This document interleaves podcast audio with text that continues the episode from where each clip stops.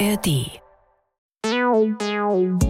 Die JustizreporterInnen, der ARD-Podcast direkt aus Karlsruhe. Wir sind dabei, damit ihr auf dem Stand bleibt. Hallo und herzlich willkommen zu einer neuen Folge Die JustizreporterInnen. Mein Name ist Fabian Töpel und letzte Woche haben die Kollegen Max Bauer und Klaus Hempel über die Dieselverfahren am Bundesgerichtshof gesprochen und über das anstehende Urteil, was im Juni kommt, aber auch über die Strafverfahren gegen den ehemaligen Audi-Chef Rupert Stadler, der ja diese Woche dann ein umfassendes Geständnis abgegeben hat. Neben der strafrechtlichen Seite haben diese Betrügereien der Autofirmen aber auch viele Kundinnen und Kunden Ärger beschert. Hunderttausende Menschen haben sich gefragt, ob sie ihr Auto zu teuer gekauft haben, was mit dem Wertverlust des Fahrzeugs ist und wie man sich wehren kann. Diese Woche hat der SWR die Ergebnisse einer nicht repräsentativen Umfrage zu den Dieselklagen veröffentlicht. Federführend hinter dieser Umfrage ist meine Kollegin Claudia Kornmeier, die das Ganze mit einem Team von SWR Datenjournalistinnen betreut hat. Hallo Claudia. Hallo Fabian. Claudia, wie kam es denn überhaupt zu der Idee, eine solche Umfrage zu machen? Also diese Dieselverfahren, also die Dieselklagen, wo es um Schadensersatz geht, die beschäftigen uns ja jetzt echt schon eine ganze Weile, einige Jahre. Wir berichten dann halt immer über Einzelfälle. Wir sprechen dann auch mit den Klägern in der Regel, um dessen Verfahren es dann ganz konkret geht. Und die haben uns dann natürlich auch punktuell immer so ein bisschen erzählt, was ihre Motivation war. Und dabei mitlaufend ging es natürlich auch die ganze Zeit schon immer um dieses Problem für die Justiz. Es sind unglaublich viele Verfahren. Es hört nicht auf. Die Gerichte sind irre irre belastet, zum Teil eben auch punktuell einige, wie hier in Baden-Württemberg das Oberlandesgericht Stuttgart. Wie können die damit besser umgehen? Diese ganze Debatte ähm, ging dann natürlich parallel auch los, neben der Debatte eben um die einzelnen rechtlichen Fragen.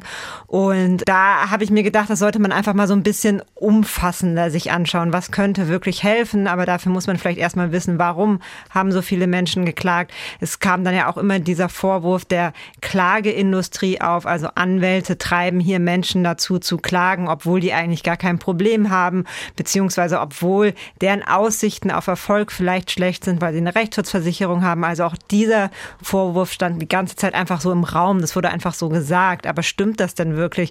Wurden die Leute wirklich von Anwälten da äh, systematisch dazu überredet? Das waren alles so Fragen, die niemand so richtig beantworten konnte. Und ehrlich gesagt, die Idee zur Umfrage, das war dann so Schritt für Schritt. Ich hatte dann mit einem Kollegen gesprochen, der ähm, hier das das Team eben der DatenjournalistInnen führt. Was hält er davon? Was könnte man machen? Die haben da natürlich viel, viel mehr Erfahrung oder überhaupt Erfahrung, die ich gar nicht habe ja, mit sowas. Wie kann man sowas angehen? Wie könnte sowas funktionieren? Wie kriegt man so eine Umfrage überhaupt an die Leute, die betroffen sind, die dann auch sinnvoll darauf antworten können und so. Und so hat sich das Schritt für Schritt immer weiterentwickelt. Also es war jetzt nicht so, ich bin nicht morgens aufgewacht und habe mir gedacht, voila, hier die 10 bis 25 Fragen, die ich ich gerne schon immer mal DieselklägerInnen stellen wollte, sondern Schritt für Schritt haben wir das dann angegangen. Ja, mit Datenjournalismus habe ich auch tagtäglich jetzt nicht so viel zu tun. Wie seid ihr denn überhaupt an diese Information gekommen? Also wie ist diese Umfrage an die Betroffenen gelangt? Ja, das war gar nicht so einfach, weil wir konnten oder wir wollten auch nicht einfach einen Link im Internet irgendwo veröffentlichen und jetzt sagen, so alle machen wir irgendwie Werbung dafür und wenn sie wollen, dann klicken sie da drauf und beantworten das. Das sollte alles ein bisschen qualitativer sein, so dass jeder Betroffene, jeder Dieselkläger einen individuellen Link gekriegt hat, sodass der auch nur einmal diese Umfrage beantworten konnte. Und damit das Ganze nicht irgendwie in, in Foren von allen möglichen Leuten geteilt wird und wir gar nicht mehr wissen, sind das jetzt wirklich Dieselkläger dahinter, die da geantwortet haben oder nicht. So, und an die jetzt aber ranzukommen, das ist halt gar nicht so einfach. Ich habe mir da ja vergangenen Sommer echt so ein bisschen die Finger wund, wenn man noch wählen würde, richtig auf dem Telefon wund gewählt, äh, mit dem Mund fusselig geredet und mit allen allen möglichen Stellen versucht, die dazu zu überreden, einen Hinweis auf unsere Umfrage an die Dieselkläger weiterzugeben. Und äh, bei den Gerichten war das schon ein Problem. Die treten ja eh auch immer nur über die Kanzleien dann mit Klagenden in, in Kontakt. Also die haben ja gar nicht den direkten Kontakt, das wäre nur über die Kanzleien gelaufen. Außerdem sind die natürlich auch vorsichtig, was das ganze Thema Befangenheit betrifft. Aber auch tatsächlich, das ist, das ist natürlich auch in dem ganzen Zusammenhang Thema jetzt digital nicht so ausgestattet, dass das für die ein Klick wäre. Das wäre absurd viel Arbeit. Das wäre für die auch überhaupt nicht zu leisten. Dann haben wir überlegt auch über die Rechtsschutzversicherung, weil die ja zum Teil eben auch da im Kontakt sind. Aber auch das war dort nicht möglich. Und was dann im Endeffekt funktioniert hat und wo dann auch eine große Offenheit da war, das war bei größeren Dieselkanzleien, die sich ja in diesem ganzen Zuge auch gebildet haben, so spezialisiert haben. Und da haben wir mit zwei großen Dieselkanzleien zusammengearbeitet. Die haben eben an ihre Mandanten einen Hinweis gegeben, wie gesagt, so ein individualisierter Link und dann auch noch der Rechtsdienstleister MyRide, der diese sogenannte diese Sammelklage geführt hat oder auch mehrere, die haben das auch über ihren Newsletter weitergegeben. Was wir auch dabei sagen müssen, wen wir kaum erreicht haben, das sind die Leute, die sich der Musterfeststellungsklage angeschlossen haben, weil das halt dann in der Tat eben welche waren, die zum größten Teil auch gar keinen Anwalt hatten, weil das ja nicht gebraucht war. Also mhm. Also manche zwar schon, welche, die dann so hin und her gewechselt sind, aber die meisten nicht. Und da wäre jetzt zum Beispiel das Bundesamt für Justiz, wo man sich da ja auch anmelden muss, ein Ansprechpartner gewesen, aber die konnten das auch nicht leisten, so einen Hinweis zu geben. Die andere, die Gegenseite Volkswagen, hatten wir auch angefragt. Auch die wollten das nicht machen oder konnten es nicht machen. Deswegen ist das so ein bisschen ein blinder Fleck auch bei der ganzen Sache. Kannst du sagen, wie viele jetzt mitgemacht haben? Konkret? Ja, also über 4000 haben es vollständig beantwortet und das sind so ungefähr 10 Prozent von denen, die einen Hinweis auf die Umfrage gekriegt haben. Mhm. Und was waren jetzt so die konkreten Fragestellungen in dieser Umfrage? Also wir wollten insbesondere wissen, auf welchem Weg die Leute geklagt haben. Also ob sie eine Einzelklage gemacht haben, und ich habe es eben auch schon angesprochen, Musterfeststellungsklagen, ein paar waren ja doch dabei, oder diese, ich nenne das jetzt so, weil der Begriff so ähm, dann auch bekannt geworden ist, Sammelklage, wie sie eben ein Rechtsdienstleister wie MyRide angeboten hat. Das waren jetzt im Rahmen des Dieselskandals diese drei Möglichkeiten, die es gab, Einzelmuster oder Sammelklage. Und dann wollten wir natürlich auch wissen, warum sie sich für den jeweiligen Weg entschieden haben, insbesondere auch warum sie sich nicht für eine Musterfeststellungsklage entschieden haben. Da war so der Hintergedanke, diese Musterfeststellungsklage sollte ja eigentlich dazu führen, dass Einzelklagen vermieden werden also die Justiz entlasten. Das hat nicht so richtig funktioniert, zumindest nicht im Dieselskandal. Und deswegen wollten wir an der Stelle wissen, warum haben Sie sich denn dagegen entschieden? Und dann, ich habe es eben auch schon angetextet, im Raum stand so dieser Vorwurf Klageindustrie, Anwälte überreden Menschen dazu zu klagen, um daran Geld zu verdienen. Dieser Vorwurf steht im Raum. Und deswegen haben wir dann auch gefragt, wie sind Sie denn eigentlich auf die Klage gekommen, um also so ein bisschen abzuklopfen, welche Rolle Anwälte dabei gespielt haben könnten. Ja, okay, spannend. Dann lass uns doch mal ein bisschen konkreter werden. Was war denn zum Beispiel ein Grund für die Betroffenen zu klagen? Was haben die da so gesagt? Also für die meisten, fast 70 Prozent, war es der Wertverlust ihres Autos und außerdem auch das nicht eingehaltene Umweltversprechen der Hersteller. Das waren so ungefähr 65 Prozent. Ähm, dazu vielleicht zur Erklärung, diese illegale Abschalteinrichtung oder Abschalteinrichtungen, das sind ja unterschiedliche, aber sprechen wir mal von der ersten bei VW, da ist es ganz klar, die war illegal. Die reduziert die Abgasreinigung, so dass mehr Schadstoffe ausgestoßen beschlossen werden, als eigentlich sollten. Also deswegen das nicht eingehaltene Umweltversprechen. Und daneben wurden dann auch noch Gründe genannt, wie eine Geldentschädigung zu bekommen, so ungefähr 50 Prozent, ähm, Ärger, Protest gegen den Konzern, Enttäuschung über die Marke, auch all das relevante Motive, allerdings so ein bisschen weniger genannt. Ja, das fand ich aber auch ganz interessant. Also, dass das neben den, sag ich mal, monetären Gründen, also wie Wertverlust oder ne, dass ich eine Entschädigung bekommen will, ja auch wirklich so dieser Ärger gegen den Konzern oder halt diese Enttäuschung der Marken da auch angegeben wurden. Also jetzt nicht direkt Gründe, wovon man direkt persönlich profitiert. Gab es da auch noch andere Aspekte, die dich irgendwie überrascht haben? Also wir haben diese Punkte aber natürlich auch genauso abgefragt. Ja, also das waren jetzt nicht totale Freifeldantworten, weil sonst ist es ja, kann man es ja auch gar nicht richtig ähm, auswerten. Also das sind all das, was ich jetzt genannt habe, waren Punkte, die wir abgefragt haben und die man dann eben angeben konnte, auch in Mehrfachantworten.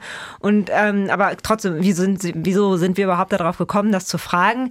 Also ich hatte ja eingangs gesagt, wir haben natürlich über die Jahre auch immer wieder Dieselkläger interviewt und da haben halt tatsächlich die meisten diese Gründe angegeben. Also Ärger, ich bin wahnsinnig enttäuscht, das ist auch irgendwie so eine Art von Protest. Mir geht es jetzt hier gar nicht ums Geld, sondern ich will ein Zeichen setzen.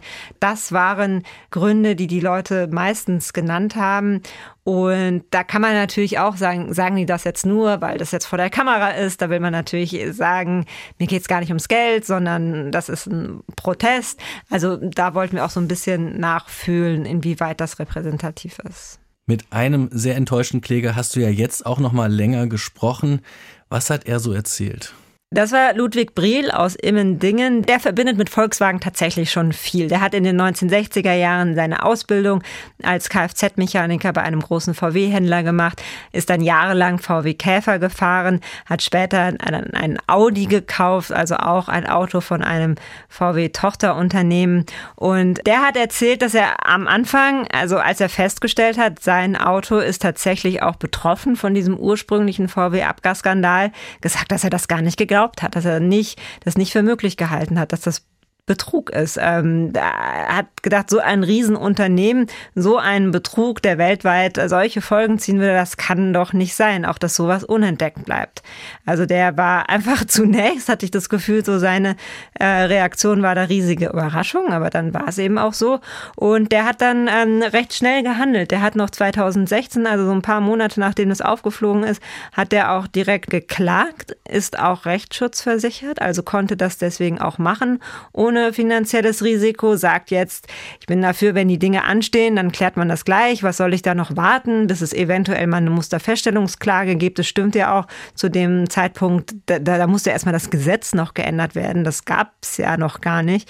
Ähm, also der hat das dann alles direkt ähm, geregelt. Er hat dann im Endeffekt einen Vergleich mit VW schließen können, daraus dann auch Geld gekriegt. Aber auch all das hat für ihn dann noch eine ganze Weile gedauert, bis das abgeschlossen war. Ja, viele Verfahren, auch im VW-Dieselskandal, wurden ja erst nach dem Ablauf der Verjährung, also nach Ende 2018 erhoben. Wie konnte das denn sein? Also viele klagen im Dieselskandal allgemein. Also äh, verjährt sind Ende 2018 die Ansprüche aus dem ursprünglichen VW-Abgasskandal, der 2015 aufgeflogen ist. Seitdem geht es um andere Abschalteinrichtungen, zum Beispiel sogenannte Thermofenster. Das sind Einrichtungen, da wird die Abgasreduzierung bei bestimmten Temperaturen abgeschaltet. Da wird dann auch gestritten, wie bei welchen Temperaturen und so. Das ist unterschiedlich. Und auch daneben gibt es noch andere Einrichtungen, die alle eben dazu führen, dass die Abgas, ähm, äh, dass die Abgasreinigung reduziert wird. Und da wird im Einzelnen darüber gestritten, ob die zulässig waren oder illegal sind. Und das betrifft betrifft auch nicht nur VW, das betrifft sehr viele Hersteller. Und deswegen, man könnte sagen, das ist so die zweite Welle der Dieselklagen, die sich gegen verschiedene Hersteller richten, zum Beispiel auch viele gegen Mercedes. Und das sind die Verfahren, die jetzt noch laufen, weil da eben schon in diesem ersten Schritt sehr viel gestritten wurde, inwieweit sind das überhaupt unzulässige Abschalteinrichtungen. Da muss der EuGH auch ganz viel dazu sagen. Dann geht es auch bei VW ging es ja, dieser Schadensersatzanspruch, der ging ja über den Paragraphen 826, also vorsätzliche sittenwidrige Schädigung. Das ist in diesen anderen Fällen nicht angenommen worden von den Gerichten. Und dann stand jetzt im Raum, ob über andere Schadensersatzvorschriften ähm, die Kunden Ansprüche haben könnten. Alles super unsicher. Da gab es jetzt auch erst nochmal ein EuGH-Urteil ähm, vor kurzem, was jetzt so ein bisschen die bisherige deutsche Rechtsprechung ins Wanken gebracht hat. Aber um deine Frage zu beantworten, warum auch jetzt danach danach noch so viele. Da ging es eben um andere Abschalteinrichtungen als diese, die 2015 aufgeflogen ist von VW. Ja, gerade bei dieser zweiten Welle, da fiel ja immer wieder das Stichwort Klageindustrie. Dieser Vorwurf, der kam immer wieder auf, dass Kanzleien da wirklich aktiv auf Klägersuche sind. Und äh, ist da denn was dran? Also hat die Umfrage dazu auch Erkenntnisse ergeben? Also zusammenfassend kann man wahrscheinlich sagen, die Klagenden, die jetzt hier auf unsere Umfrage geantwortet haben, die sind davon überzeugt, dass sie selbst die Initiatoren ihrer Klage sind und nicht die Anwälte. Ähm, da haben die meisten Befragten gesagt, dass sie von Anfang an ein, von einer Klage überzeugt gewesen seien. 83 Prozent waren das. Und die meisten haben sich außerdem auch vor dem Einreichen der Klage vor allem durch eigenes Nachlesen mit dem Thema beschäftigt. Das Gespräch mit dem Anwalt, das hat tatsächlich bei den Klagen ab 2019 an Bedeutung gewonnen im Vergleich zu den ähm, Klagen davor, also im Vergleich zu den Klagen, wo es noch um diesen ursprünglichen VW-Abgasskandal ging. Und insgesamt haben die Dieselkläger auf die Frage, wie sie auf die Klage gekommen sind, Werbung von einer Kanzlei erst an dritter Stelle genannt nach eigene Recherche und über die Medien. Mhm. Also das sind, das sind so die Antworten, die wir auf diese Fragen bekommen haben. Wie wichtig waren denn eigentlich im Zuge dessen auch Rechtsschutzversicherungen, damit die Leute auch klagen konnten? Also Rechtsschutzversicherungen sind natürlich insbesondere für die, die den Weg der Einzelklage gewählt haben, wichtig, weil sie ihnen ja das finanzielle Risiko nehmen. Und ähm, das hat dann auch bei unseren Antworten eine Rolle gespielt. Wenn wir uns da jetzt wieder nur die Einzelkläger im ursprünglichen VW-Abgasskandal anschauen, da war es so, dass für über 50 Prozent von ihnen, die eben selbst geklagt haben, die sich nicht der Musterfeststellungsklage angeschlossen haben, die Versicherung der Grund, weshalb sie das nicht gemacht haben. Ungefähr 20 Prozent haben gesagt, dass ähm, ihr Anwalt ihnen dazu geraten hat. Also da sieht man schon, also jetzt, wenn wir nur diesen ursprünglichen Abgasskandal betrachten, wo es ja dann auch die große Musterfeststellungsklage gab, da hat die Rechtsschutzversicherung durchaus eine große Rolle gespielt. Dann lass uns nochmal auf Herrn Briel zu sprechen kommen.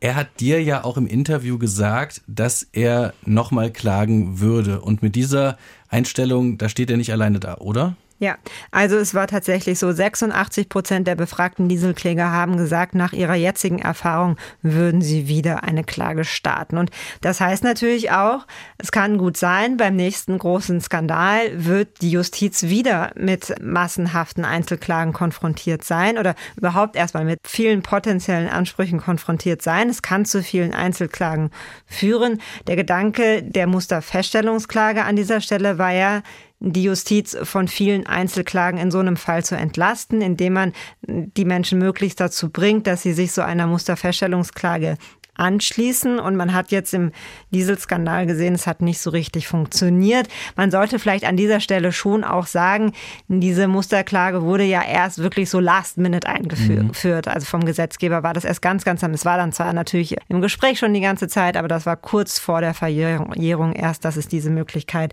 gab. Also das heißt, die Leute hatten schon auch viel Zeit, eigene Klagen einzureichen. Und am Ende war es dann so, dass über diese VW-Musterfeststellung Verhandlungsklage 245.000 Fälle abgeschlossen werden konnten. Das war ja damals ein Vergleich. Und da im Verhältnis dazu, das Kraftfahrtbundesamt hatte 2,4 äh, Millionen Fahrzeuge zurückgerufen. Also man sieht, das ist nur ein kleiner Teil von möglichen Fällen, die da abgeschlossen worden sind. Und das heißt, es ist so ein bisschen das heißt, es ist doch eher so ein gemischtes Fazit bei der Musterfeststellungsklage auch. Wenn wir jetzt noch mal einen Schritt weitergehen, jetzt in dieser zweiten Dieselklagewelle, von der du eben auch schon geredet hast, zum Beispiel gegen Mercedes, da gibt es jetzt auch eine Musterfeststellungsklage und da haben sich ungefähr 3000 Leute angeschlossen bei ungefähr 50.000 zurückgerufenen Fahrzeugen also die Verbraucherzentrale hatte tatsächlich auch mit ungefähr so vielen dann ursprünglich gerechnet, dass es möglich ist, dass sie sich anschließen. Es waren dann am Ende doch nur wenige und auch da laufen ja Einzelklagen. Mhm. Ja, also das Thema Massenverfahren in Deutschland wird uns auch weiter beschäftigen. Du hast auch mit einem Professor gesprochen, der sich sehr viel damit beschäftigt. Mit wem genau?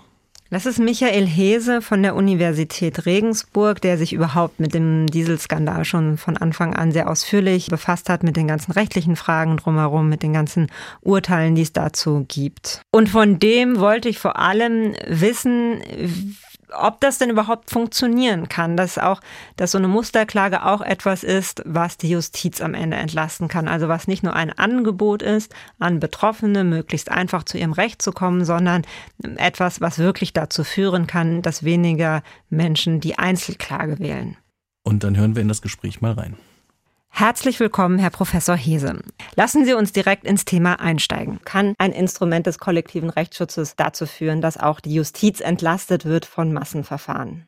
Theoretisch muss das funktionieren. Der kollektive Rechtsschutz ist ja gerade dafür da, für viele Personen attraktiv zu sein, die ein Einzelklageverfahren nicht durchführen, aus verschiedenen Gründen. Sei es, weil die eigene Forderung viel zu gering ist, dann ist der Aufwand es nicht lohnt, oder weil sie die Kosten und das Kostenrisiko eines Einzelverfahrens scheuen. Der kollektive Rechtsschutz ähm, ermöglicht eine Beteiligung ohne Kostenrisiko und auch ohne jeden Aufwand, weil man den Prozess im kollektiven Rechtsschutz dann ja nicht selber führt. Also die Ausgangslage des kollektiven Rechtsschutzes ist gerade eine, die für den Betroffenen sehr attraktiv ist, sich zu beteiligen. Haben wir aber ja gesehen in den vergangenen Jahren, es wurde die Musterfeststellungsklage eingeführt, auch gerade rechtzeitig noch im Dieselskandal, so dass es da auch verwendet werden konnte. Trotzdem unglaublich viele Menschen haben an der Einzelklage festgehalten. Wir führen auch nach wie vor Einzelverfahren. Und es ist so, die, die das machen, die sind in der Regel rechtsschutzversichert. Was bräuchte es, um auch diese Menschen quasi davon zu überzeugen, sich doch einem sei es jetzt Musterfeststellungsverbandsverfahren, wie auch immer man es nennen will, anzuschließen. Also im Ausgangspunkt ist wichtig, man kann niemanden zwingen, sich an einem kollektiven Rechtsschutzverfahren anstatt an einer Einzelklage zu beteiligen. Das ist wichtig, denn die Verfassung garantiert jedem Einzelnen einen Individualprozess, den er selbst gestalten kann und in dem er selbst Beweise ähm, beantragen kann und die Beweisführung in den eigenen Händen hält. Das alles geht ja im kollektiven Rechtsschutz nicht. Da beteiligt man sich sozusagen an einem fremdgeführten Verfahren, ist, äh, was die Verfahrensführung betrifft, völlig außen vor. Also ein Zwang, das wäre von Verfassungswegen nicht möglich. Man muss also, sagen wir mal, softe Anreizmöglichkeiten schaffen, die es so attraktiv machen, dass man einfach lieber in den kollektiven Rechtsschutz geht oder dort drin bleibt. Und wie das funktioniert, da muss man nur mal in die USA schauen. Die Amerikaner sind ja sozusagen das Mutterland des kollektiven Rechtsschutzes. Die machen uns das seit vielen Jahrzehnten vor. Und da ist es so, kollektive Rechtsschutz basiert dort auf dem sogenannten Opt-out-Modell. Das heißt, man ist als Betroffener immer Kraftgesetzes dabei. Und wenn man raus will und ein Einzelverfahren führen will, dann muss man ausoptieren und muss das aktiv tun. Und das ist ein ganz entscheidender psychologischer Unterschied zum deutschen Recht, wo man sich ja aktiv am Musterverfahren beteiligen muss. In den USA gibt es natürlich auch diese Zweigleisigkeit. Es gibt den kollektiven Rechtsschutz und Einzelverfahren. Aber man sieht einfach, dass das Opt-out-Modell in den USA dazu führt, dass sich wesentlich mehr Menschen am kollektiven Rechtsschutz beteiligen. Und äh, das ist eine Idee, die hätte man in Deutschland übernehmen sollen, aber der deutsche Gesetzgeber traut sich da nicht ran. Und warum führt das dann dazu, dass die meisten doch eher dabei bleiben, also bei der Sammelklage bleiben? Na, vielleicht hat das psychologisch viel damit zu tun, dass man dort bleibt, wo man einfach ist. Ne? Also wenn man aktiv werden muss, ein Einzelverfahren anstrengen muss, dann müsste man jetzt aktiv zu einem Anwalt gehen und sagen, bitte hol mich aus dem kollektiven Rechtsschutz raus und mach für mich ein Einzelverfahren. Das scheint einfach ausreichend zu sein, dass die Beteiligungsquote im kollektiven Rechtsschutz sehr hoch bleibt. Also es gibt auch in den USA Einzelverfahren. Einige gehen auch raus, aber es ist ein ganz geringer Anteil und das funktioniert dort sehr gut. Einen weiteren Punkt, den Sie kritisiert hatten bei der Musterfeststellungsklage, ist, dass Verbände diese Klagen erheben müssen. Was ist da aus Ihrer Sicht das Problem? Ja, das ist so ein bisschen das Problem, wie viel kollektiven Rechtsschutz bekommen wir denn tatsächlich? Wenn wir wie in Deutschland sagen, nur Verbraucherverbände, die bestimmte Voraussetzungen erfüllen, dürfen überhaupt diese Musterklagen erheben, dann haben wir einen ganz kleinen Kreis potenzieller Musterkläger.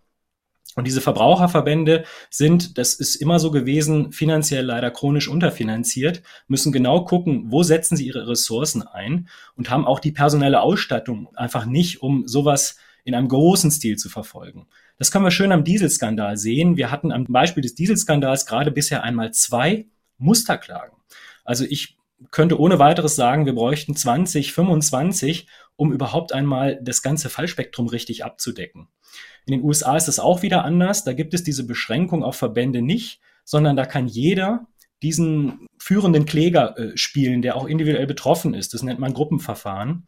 Und dementsprechend gibt es dort auch einfach mehr kollektiven Rechtsschutz. Das ist so ein zweiter Geburtsfehler des deutschen Systems, dass man sich sehr stark auf die Verbände eingeschossen hat und den kollektiven Rechtsschutz deshalb von vornherein im Anwendungsbereich sehr klein hält. Es gibt ja diese Verbindung Einzelkläger und Rechtsschutzversicherung. Also die, die einzeln klagen, haben in der Regel auch eine Rechtsschutzversicherung. Es wäre ja eine Überlegung, auch da anzusetzen und zu sagen, in dem Moment, in dem es für eine, eine Fallkonstellation, eine Musterklage, eine Sammelklage gibt, sollte die Rechtsschutzversicherung eine Einzelklage nicht mehr decken dürfen. Also eine Einzelklage Kraftgesetzes aus der Prozessfinanzierung herauszunehmen, das würde mir persönlich auch nicht behagen. Da haben wir zum einen den Eingriff in das Versicherungsverhältnis zwischen Versicherungsunternehmen und den Einzelnen. Das heißt, wir würden die Berufsausübung der Rechtsschutzversicherung beschränken dadurch. Und zum anderen hätten wir letztlich, da müssen wir uns ehrlich machen, wieder das Ziel, wir wollen vermeiden, dass Einzelne ihr Verfahren selber führen. Und wir verbieten es ihnen dann zwar nicht förmlich, aber wir schaffen ihnen einen solchen harten Anreiz, nämlich das Kostenproblem, dass sie gar nicht mehr in der Lage sind, ihr Verfahren einzeln zu führen. Dafür haben sie ja die Rechtsschutzversicherung.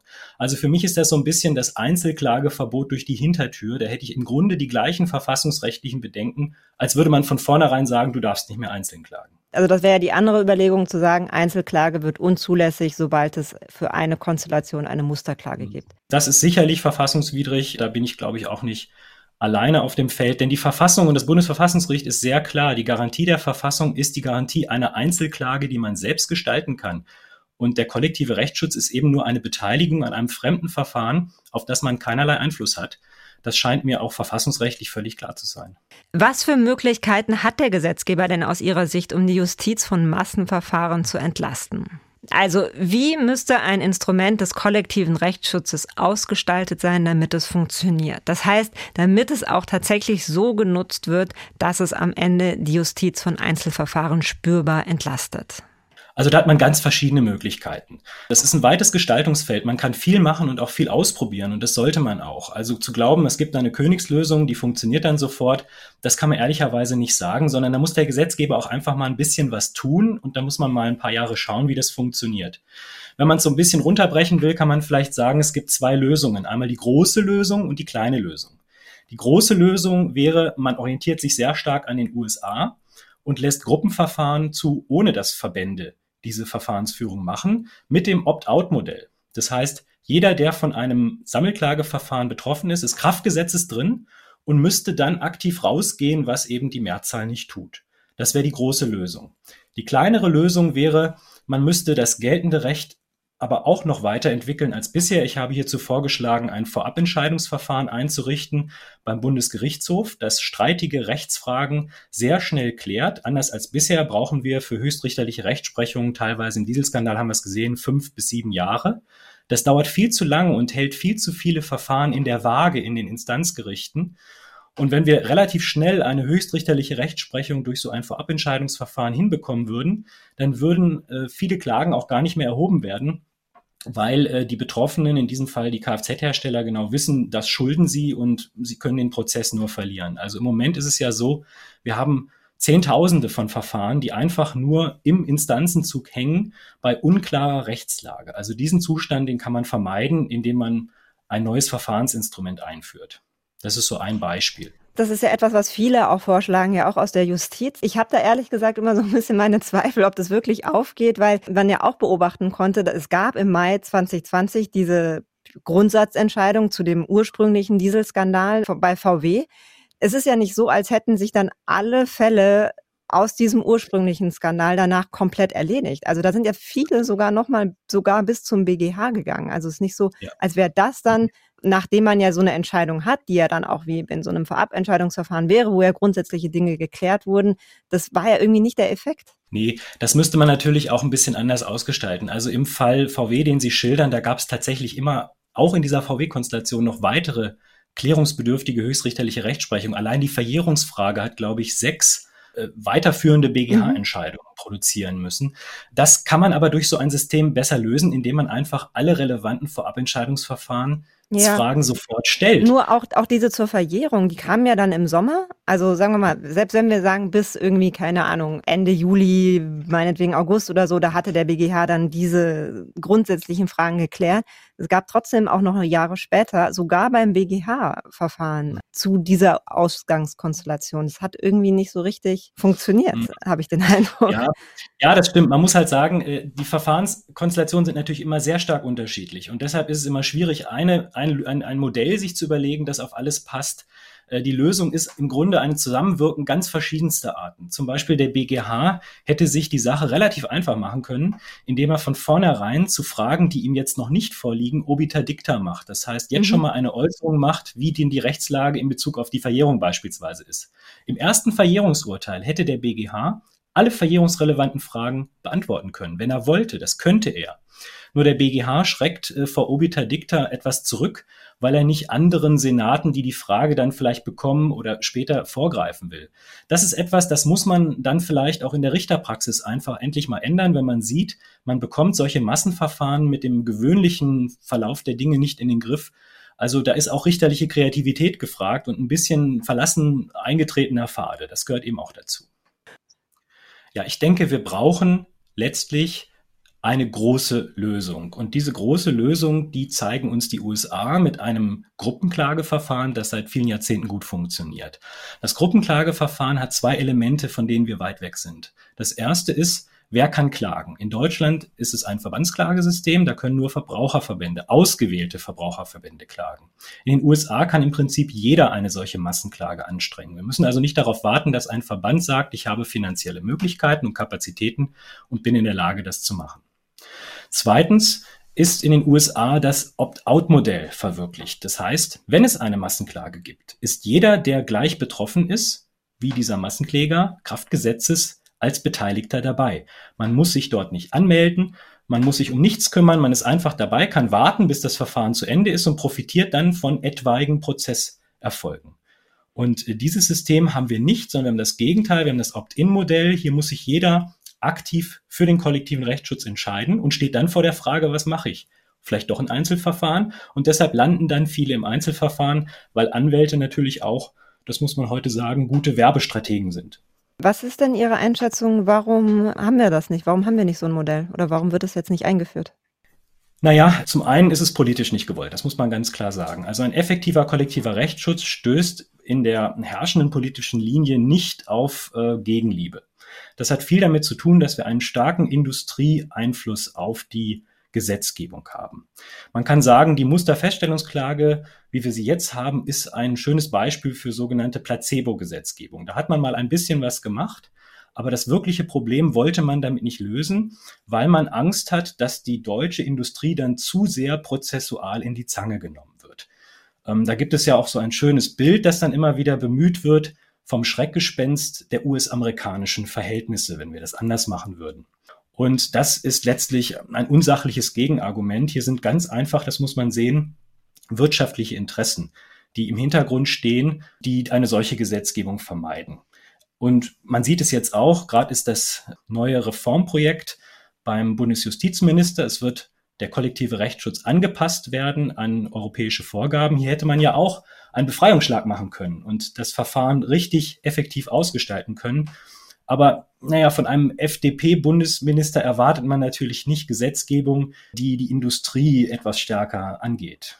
In der Tat, im Moment geht es um eine Anpassung der Musterfeststellungsklage an europäische Vorgaben. Das ist die sogenannte EU-Verbandsklage, von der da immer die Rede ist.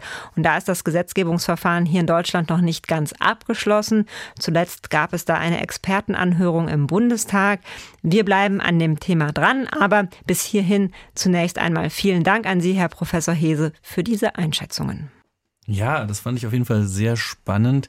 Claudia, dann würde ich eine Frage, die du an Herrn Professor Hese gestellt hast, vielleicht auch mal direkt an dich weitergeben nach deinen ganzen Erfahrungen in den letzten Jahren. Was hältst du denn für eine gute Lösung? Also was sollte sich ändern, damit der Rechtsschutz in Massenverfahren besser funktioniert und die Justiz vielleicht auch nicht total überlastet ist beim nächsten Mal?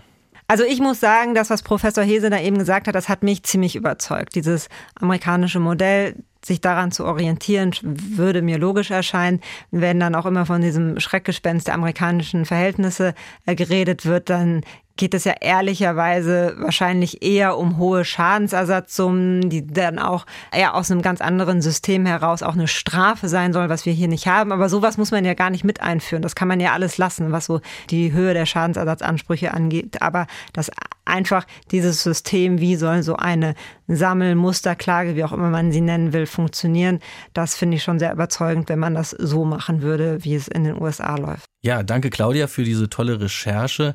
Die Ergebnisse, die findet ihr auf swr.de und den Link dazu packen wir natürlich auch in die Show Notes. Wir sind auch sehr gespannt, was diese Umfrage noch so für Feedback produziert und freuen uns natürlich auch, wenn ihr uns schreibt an justizreporterinnen.swr.de. Und zum Schluss kommt auch diese Woche noch ein kleiner Podcast-Tipp. Diesmal geht es um einen Debatten-Podcast. Gegen jede Überzeugung heißt er. Und hier stellen sich zwei ModeratorInnen, Nicole Diekmann und Stefan Anpalagan, regelmäßig einem Thema und müssen die konträren Positionen übernehmen. Gegen jede Überzeugung. Der SWR Kultur-Podcast zum Streiten mit Nicole Diekmann und Steven Anpalagan.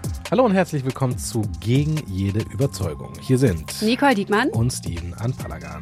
Wir diskutieren Themen, über die sich teilweise erbittert gestritten wird. Zu Hause, am Stammtisch, in der Gesellschaft. Man kann streiten, man muss sich aber nicht zerstreiten. Und deswegen argumentieren wir im Zweifel auch gegen unsere eigene Überzeugung. Man könnte sogar sagen, gegen jede Überzeugung. Und dass es für fast jede Position gute Argumente gibt. Wir diskutieren unter anderem über die Nennung der Herkunft von Tatverdächtigen, über die Streichung des Abtreibungsparagraphen und über die Legalisierung von Cannabis. Den Podcast findet ihr in der ARD Audiothek, bei SWR Kultur oder überall dort, wo ihr eure Podcasts herbekommt. Wir freuen uns auf euch und hoffen, euch gefällt's. Ciao. Und das war's dann auch für diese Woche. Wir freuen uns auch, wenn ihr nächste Woche wieder dabei seid und sagen Tschüss und bis dann.